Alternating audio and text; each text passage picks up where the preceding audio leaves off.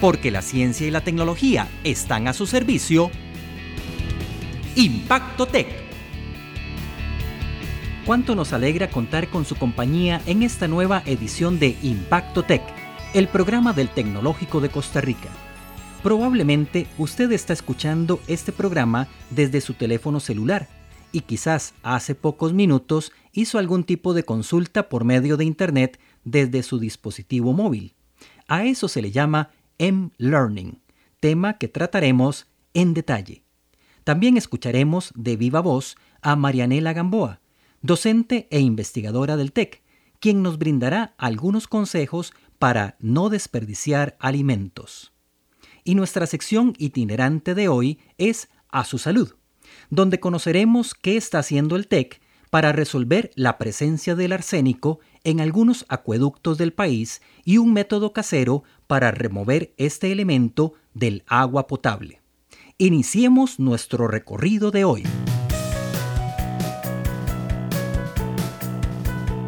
Porque no hay nada mejor que conocer las cosas en detalle.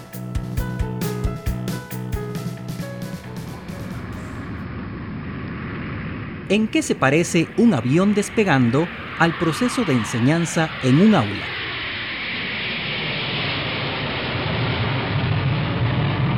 En que en ambas situaciones las personas a cargo han pedido apagar cualquier dispositivo electrónico.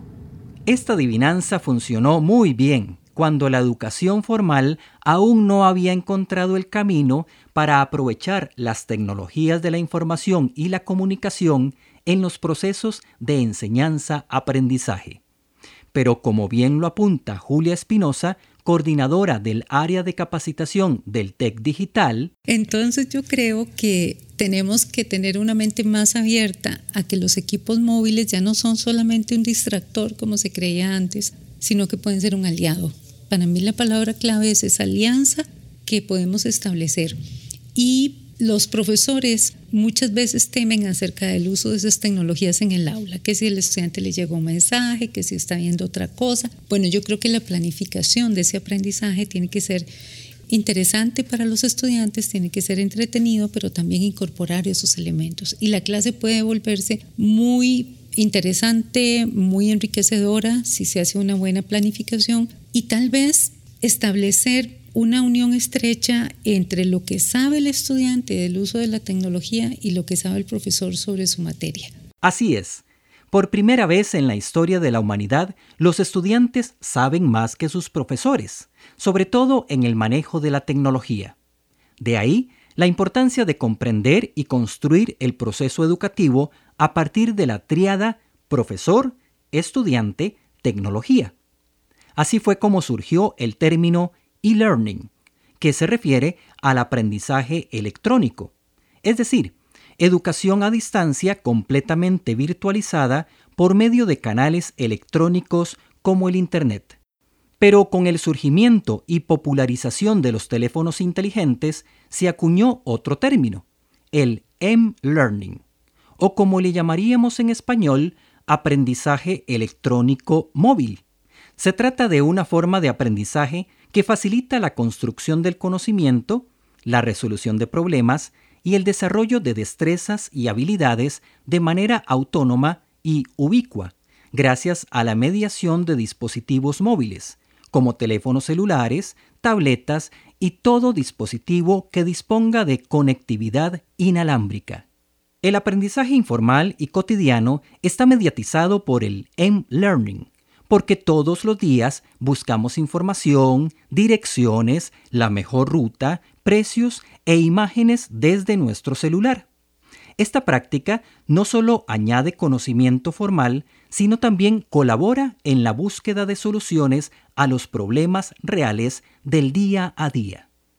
Probablemente usted ya haya practicado el M-Learning en muchas ocasiones cada vez que ingresa a Internet desde su teléfono celular para conocer el procedimiento de una receta de cocina, para ubicar la casa de un amigo o para ver un tutorial de guitarra, usted está haciendo M-Learning. Un ejemplo puede ser aprender inglés u otro idioma. Conozco muchachos que les gusta el portugués, el francés, empiezan a tomar lecciones vía internet. Nunca han ido a una clase formal y sin embargo, formal quiero decir en un aula física y mm, formalmente aprenden algún idioma, escuchan, mantienen conversaciones con la gente y todo a través de internet, desde su celular. La principal ventaja del M-Learning en comparación con el aprendizaje tradicional es que la disponibilidad de información no se restringe a un tiempo y espacio, sino que es ilimitada y constante.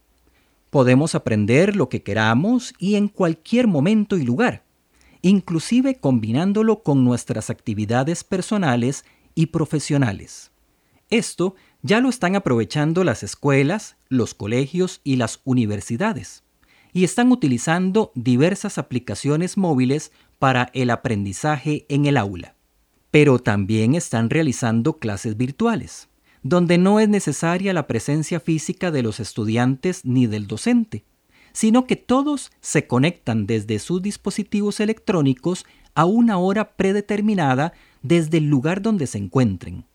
El sistema registra automáticamente quiénes están conectados, y a partir de ahí, el grupo interactúa mediante las actividades que planificó el profesor. Otro mm, elemento importante aquí es que yo puedo repetir varias veces un video, un audio, un material que el profesor me dio. Ya no es solamente que lo impartió en clase y si no tomé apuntes, lo perdí cualquier explicación.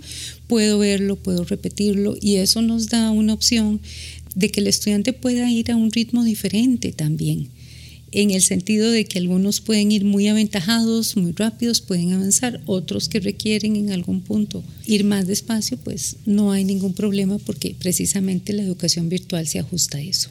Sin embargo, como todo en la vida, hay que utilizar el M-Learning con moderación, porque un mal uso puede ser contraproducente. Creo que hay puntos a los que tenemos que tenerle cuidado. Hay tanta información disponible que tenemos que tener cuidado especialmente con los más jóvenes para que realmente accedan a lugares adecuados. En realidad desde un celular usted en este momento puede entrar a cualquier tipo de información y no hablo solamente de cosas como pornografía o violencia, sino también que si yo estoy estudiando un tema específico puedo encontrar rápidamente sitios y si yo no valido la información puede ser que el conocimiento que estoy adquiriendo sea inválido. Entonces, pienso que esa es una. Otro cuidado que tenemos que tener es tal vez con más jóvenes el tiempo que pasan utilizando los celulares y cosas de estas porque se pueden desconectar tal vez del mundo real. Entonces hay que tener cuidado también, dosificar la cantidad de horas. Y creo que a nivel de adultos mayores, eh, adultos jóvenes, mayores, etcétera, el cuidado que tenemos que tener igualmente, validar la información a la cual estamos accediendo, saber distinguir a qué sitios entramos y a cuáles no. Porque usted puede buscar cualquier tema que usted quiera. Si usted busca M-Learning en Internet va a encontrar 5 millones de sitios que le hablan. Saber cuáles son los sitios que tienen información válida, adecuada, confiable, ahí es donde está un punto al cual tenemos que tener cuidado. Pero no por eso nos podemos dar el lujo de no utilizar este tipo de aprendizaje en el aula. En primer lugar, porque es un dispositivo o dispositivos que están disponibles.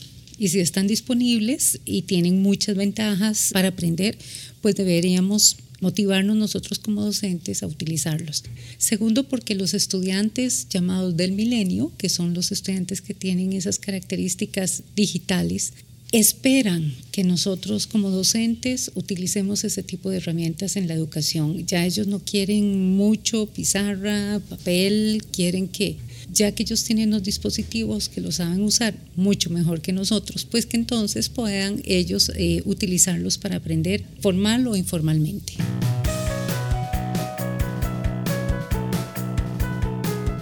Incorporar las nuevas tecnologías de la información y la comunicación a los procesos de aprendizaje en el aula ya no es opcional. Por esta razón, los docentes deben actualizarse en la comprensión, uso y aplicación racional de estas herramientas a la hora de planificar sus cursos. Asimismo, esta realidad compromete a las autoridades educativas del país a dotar de Internet inalámbrico de alta velocidad a todos los centros educativos para que tanto docentes como estudiantes accedan a herramientas e información que solo están en línea. Un M-Learning exitoso es aquel que logra discriminar la información válida y correcta de la que no lo es. Para ello se recomienda visitar sitios que garanticen la veracidad de los datos publicados, como repositorios de universidades reconocidas e institutos de investigación. Y así como debemos cuidar por el alimento con el que nutrimos nuestra mente, también debemos poner atención a la comida con la que alimentamos nuestro cuerpo, sobre todo para hacer una buena administración de ella y evitar la generación de desperdicios. Porque a los protagonistas es importante escucharlos de viva voz. Cada vez que tiramos comida a la basura, no solo estamos botando dinero, también estamos aumentando nuestra huella alimentaria sobre el planeta, porque todos esos desperdicios se convierten en una fuente importante de gases productores de efecto invernadero y de otras formas de contaminación. Se calcula que la tercera parte de la producción de alimentos de todo el mundo termina en la basura, producto de nuestros desperdicios cotidianos. Una mejor administración de esos recursos disminuiría la contaminación mundial, colaboraría en la reducción del hambre en el planeta y nos economizaría una buena cantidad de dinero. Marianela Gamboa, docente e investigadora de la Escuela de Agronegocios del TEC, nos da algunos consejos para reducir nuestra pérdida de alimentos, a propósito del trabajo que está desarrollando la Red Costarricense para la Disminución de Pérdidas y Desperdicios de Alimentos, coordinada por el Tecnológico y asociada a la iniciativa global Safe Food de la Organización de las Naciones Unidas para la Alimentación y la Agricultura. Escuchamos a Marianela Gamboa, de viva voz. Todo esto de la iniciativa Safe Food es una iniciativa promovida por FAO y es de salvar comida formalmente. ¿Y esto cómo se realiza? A través de el desarrollo de técnicas para que a nivel industrial, casero o productivo, pues logremos de utilizar los alimentos en una forma adecuada. Además, parte de nuestra propuesta es volvamos a los alimentos tradicionales. Antes en las casas en nuestro país no se botaba nada, ¿verdad? Si la leche se agriaba, hacían leche agria, aunque fuera batido, aunque fueran helados, aunque fuera lo que fuera. Entonces, parte de eso, busquemos nuestras recetas tradicionales. Nosotros somos un país de comida sencilla y comida muy rica. Formalmente, la parte de la planificación de las compras implica que nosotros para poder ir a comprar primero tenemos que fijarnos qué tenemos empezando por eso. Es una cuestión como más de lógica que mucha gente normalmente no se fijan, ¿verdad? ¿Qué es lo que tienen en la refri? Y si tenían cebolla, compraron dos kilos más de cebolla, ¿verdad? ¿Qué pasa con todo esto? Si nosotros no sabemos qué tenemos, no podemos planear qué es lo que queremos hacer durante la semana. Y ahí es donde van los kilos de vainicas que semanalmente botamos podridos de la misma bolsa en la que venían, o las lechugas dañadas, o eh, los productos mal empacados que también de, no los cuidamos y simple y sencillamente los tuvimos que eliminar. Entonces implica saber qué tengo, saber qué quiero hacer durante la semana, porque a veces decimos que rico comer oye carne, y compro las cosas para hacer oye carne y resulta que no hice la oye carne o no tuve tiempo, esa semana estaba muy cargado de trabajo y no tuve tiempo para hacerlo. Entonces, este ¿qué pasa? Y la semana siguiente, qué rico comer oye carne, vuelvo a comprar las cosas para hacer oye carne y resulta que de ahí ya tenía. Y si no tengo tiempo otra vez, entonces hay que utilizar hacer menús también de lo que yo podría hacer esa semana dependiendo de mi tiempo de trabajo. Si tengo una gira y no voy a estar tres días, pues tampoco es que voy a comprar las toneladas de frutas para poder este, hacer frescos todos los días, ¿verdad? Si tengo una gira o si tengo muchas actividades. Si la gente supiera que vas a tener incluso hasta un ahorro económico cuando planeas un menú por semana. Vean, y no es nada complejo. Eh, los lunes voy a hacer arroz, frijoles y huevo. Los martes todavía tengo frijoles, entonces voy a hacer otra vez arroz o voy a hacer chalupas y utilizo los frijoles que todavía tengo o un gallo pinto o congelo los frijoles, ¿verdad? Y entonces puedo llegar y decir, bueno, voy a congelar de la olla que hice de frijoles, voy a congelar en un recipiente plástico perfectamente lavado y todo, voy a congelar tanto, tantos recipientes, dos, tres, y eso me queda ahí, tampoco los voy a desperdiciar. Entonces los saco cuando me conviene, ¿verdad? Que no es parte, que es algo interesante de poderlo trabajar. Hay gente que no le gusta, bueno, pero entonces planeen sus comidas para que no les quede producto que si hice más arroz de la cuenta, lo agarro y lo boto. Es que si hice más arroz de la cuenta, lo agarro, lo meto al refri y simple y sencillamente cuando lo quiera sacar al, día siguiente, lo saco y lo, lo, utilizo en algún otro platillo. Nosotros no podemos comprar porque hay una oferta de yuca y comprarnos cinco o seis yucas, ¿verdad? Para tenerlas ahí en la casa que se nos dañen. Sí, veamos a ver qué es lo que queremos comer, entendamos nuestro cuerpo y sepamos qué es lo que requerimos dentro de un menú estandarizado con una nutricionista o, lo que nos gusta comer y de ahí en adelante planifiquemos qué es lo que podemos o no podemos comprar dependiendo de lo que tengamos. Es importante también ver que los refrigeradores y las alacenas que nosotros tenemos, pues tenemos que tenerlas vigiladas, ¿verdad? Y asegurarnos de que ese refrigerador esté funcionando adecuadamente porque si el refrigerador no está congelando o no está enfriando lo que es adecuado, pues vamos a tener un caldo de cultivo. ¿Qué pasa con esto? Los microorganismos y las bacterias les gusta, les encantan la parte de cierto calor, ¿verdad? Y si nosotros tenemos el refrigerador malo que no enfría a los grados que debe, pues de ahí lo que vamos a hacer es tener una ollita donde las bacterias y los hongos y todo se va a desarrollar. Entonces hay que limpiarlo, hay que estarlo revisando, hay que ver que si hubo un derrame, recogerlo apropiadamente y a partir de eso tener la comida ordenada. ¿Qué pasa con esto? A veces tiramos una bolsa ahí de, un producto y se nos quedó atrás y le pusimos cosas adelante y después se nos majó todo, ¿verdad? Entonces, ¿Y qué estamos haciendo? Contaminando la refrigeradora realmente. Y vamos a tener que botar ese producto porque ya se dañó en algún momento. Es importante utilizar recipientes plásticos para almacenar algunos alimentos. Hay empresas que venden para almacenar, por ejemplo, culantro, que es tan delicado, apio, culantro coyote, pero también hay que saberlos almacenar. Por ejemplo, a mí me hace mucha gracia cuando uno va a la feria del agricultor y la gente le echa agua al culantro para que se vea más bonito y eso lo pudre en cuestión de, días. A más seco esté es mucho mejor. o llegar y lavarlo y ponerlo a secar y envolverlo en un papel, toalla y después de eso en un recipiente adecuado. Son cosas que requieren un poquitito de tiempo porque no podemos negarlo pero nos va a ahorrar cuánto votaríamos de eso al mes. Y si nos ponemos a cuestionarnos cuánto votamos al mes, realmente nos asustaríamos.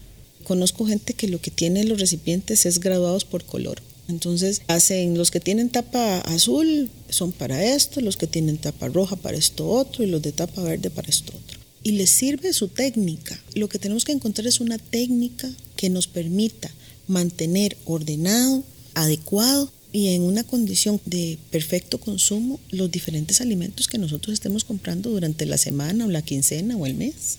Por lo general, cuando nosotros trabajamos con fechas de caducidad a nivel agroindustrial, usted tiene una fecha específica que no es, digamos, la fecha en la que el producto se va a poner malo, pero que ya para los sistemas de alimentos a nivel macro tenemos que quitarlo porque mientras esperamos a que llegue alguien más y lo compre y todo, ya se nos puede dañar. Entonces, las personas prefieren eliminarlo. Y vean algo tan sencillo, muchas veces no consumimos esos alimentos y puede ser que no estén en mal estado, ¿verdad? Es diferente si una lata está golpeada, por ejemplo, ¿verdad? Porque ya se perdió un sello que tiene la lata y ese sello, ese metal puede contaminar el producto, son cosas distintas pero sí tenemos que revisarlo. No podemos jugarnos el chance de solo votarlo, ¿verdad? Sino revisemos y muy importante en nuestra alacena, acomodemos lo que está más viejito primero.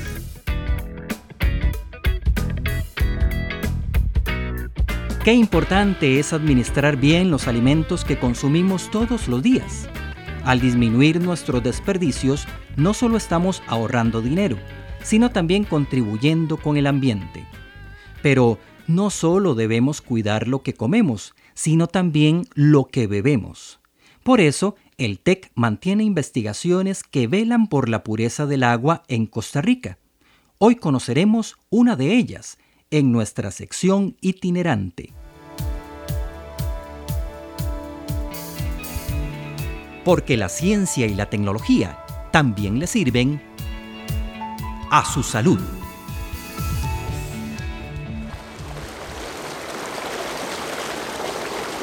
Cristal transparente y puro, que brota de la fuente viva, venida de pasajes oscuros, con una misión definida. En su andar galopante recorre el mundo entero, sube y baja incesante, agiganta los senderos. Senderos de tierra firme por los que siempre se escapa, con corrientes que reviven la más perdida esperanza. Agua limpia, clara y pura, que sufre la crueldad del que desdeña con impunidad la misión por Dios definida. Esta fuente inagotable su misión quiere dejar. Ya se siente el vacío en la azul profundidad. No te vayas, te lo imploro, no abandones esta faz. Es mi poesía, una promesa. Despertad humanidad. No es justo lo que hacemos, no la hagamos más sufrir es la fuente de los mundos. Si se seca, he de morir. Al igual que Mitzela Ángel, muchos escritores se han inspirado en el agua para hablar de la vida. Lejos de ser un recurso meramente poético, lo cierto es que el agua es fundamental para la existencia de la vida en el planeta. De ahí la importancia de velar por su cuidado y pureza, porque así como puede representar la vida, el agua cuando está contaminada, es sinónimo de muerte. Por este motivo, todas las organizaciones e instituciones que administran acueductos en el país están en la obligación de realizar análisis químicos periódicamente para garantizar la ausencia de bacterias y metales pesados en el agua. Por ejemplo, el arsénico se ha detectado en el agua potable de varias regiones del país.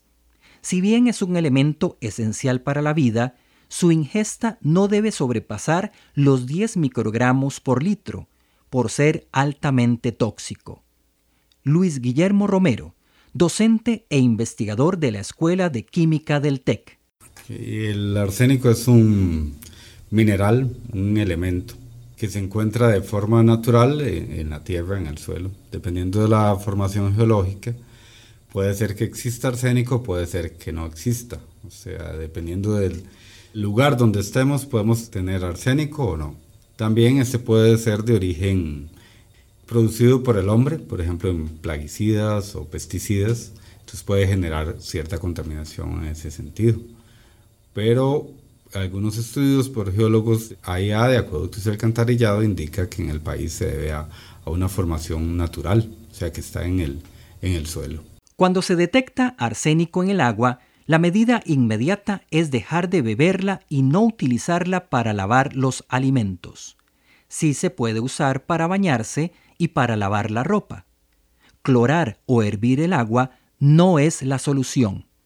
Aunque ingerir agua con arsénico no implica necesariamente un deterioro de la salud inmediato, las consecuencias suelen verse con el pasar de los años. Hay efectos agudos y efectos crónicos. Agudos es llegar y tomar un poco de arsénico y inmediatamente va a tener muchos efectos sobre el organismo en diferentes órganos que podrían provocar la muerte de forma inmediata o, o si no hay intervención médica. Y luego crónicos es cuando son muy pequeñas dosis, o sea, muy pequeñas cantidades que se van tomando a lo largo de los años, que ese sería el caso al ingerir agua potable, agua contaminada con arsénico, que después de unos 20, 25 años es que en general se van a ver los efectos. Puede ser que afecte ciertos órganos internos como el vaso, los pulmones, produciendo cáncer o la vejiga. Sus peores efectos pueden ser cáncer en la piel, donde se verían marcas negras en, la piel. en los pies y en las palmas de las manos. Los pozos de donde se extrae el agua potable deben ser analizados constantemente porque la presencia de arsénico y otros metales pesados puede variar de acuerdo con el nivel de lluvias o inclusive después de un temblor. Un pozo que en el pasado registró altos niveles de este mineral podría bajar sus niveles significativamente en cierta época del año y otro pozo que no haya registrado nunca la presencia de arsénico podría empezar a hacerlo en cualquier momento. El TEC desarrolló un proyecto a nivel domiciliar para remover el arsénico del agua en los casos donde esté comprobada su presencia en un acueducto o para personas que beban agua de pozos particulares. Consiste en agregar pequeñas dosis de cloruro de hierro al agua y dejarla reposar por varias horas. El cloruro de hierro hace que el arsénico se vuelva más pesado y se quede retenido en el fondo del recipiente. Este sistema de punto de usos se basa en el uso de cloruro de hierro. El cloruro de hierro es un compuesto de hierro que se agregaría al agua. Por ejemplo, a 20 litros de agua agregamos el cloruro de hierro, que sería un líquido, estaría disuelto, serían unas gotitas y después al contacto con el agua el hierro empieza a combinarse con el agua formando ciertos sólidos pequeños que llamamos flóculos, que serían como un material suspendido, unas partículas, y en esas partículas el arsénico se absorbe, es atraído hacia esas partículas, las cuales después o se sedimentan, o sea que por ser más pesadas que el agua se van hasta el fondo del, recipiente, quedando el agua libre de este material y libre de arsénico en la superficie, o lo pasamos por un filtrito de arena. De tal manera que el agua al pasar por el filtro de arena, el material sólido formado con el hierro, queda ahí retenido con el arsénico también absorbido o pegado a ese material sólido y el agua pasa por el filtro y ya queda el agua apta para ser consumida.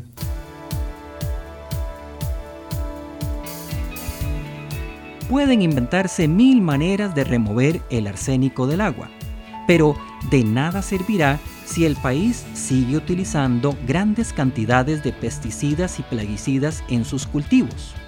Estos agroquímicos también contienen altos niveles de arsénico entonces tenemos una doble responsabilidad. Fiscalizar el trabajo de la institución que administra el acueducto que nos suple el agua potable y procurar que los alimentos que llevamos a nuestra mesa estén libres de químicos.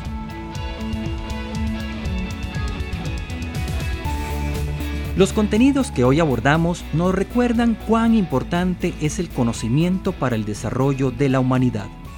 Es vital conocer si el agua que bebemos todos los días tiene algún tipo de contaminante y la forma en la que podemos removerlo.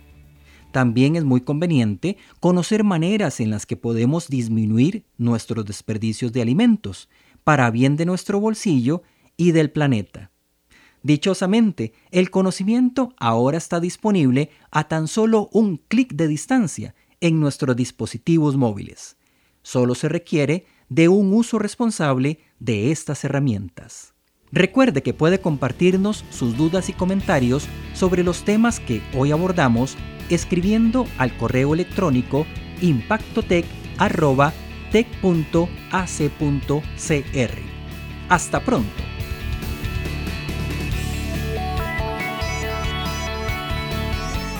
Impacto Tech es una producción de la Oficina de Comunicación y Mercadeo del Tecnológico de Costa Rica, en colaboración con el Instituto Interamericano de Cooperación para la Agricultura, IICA.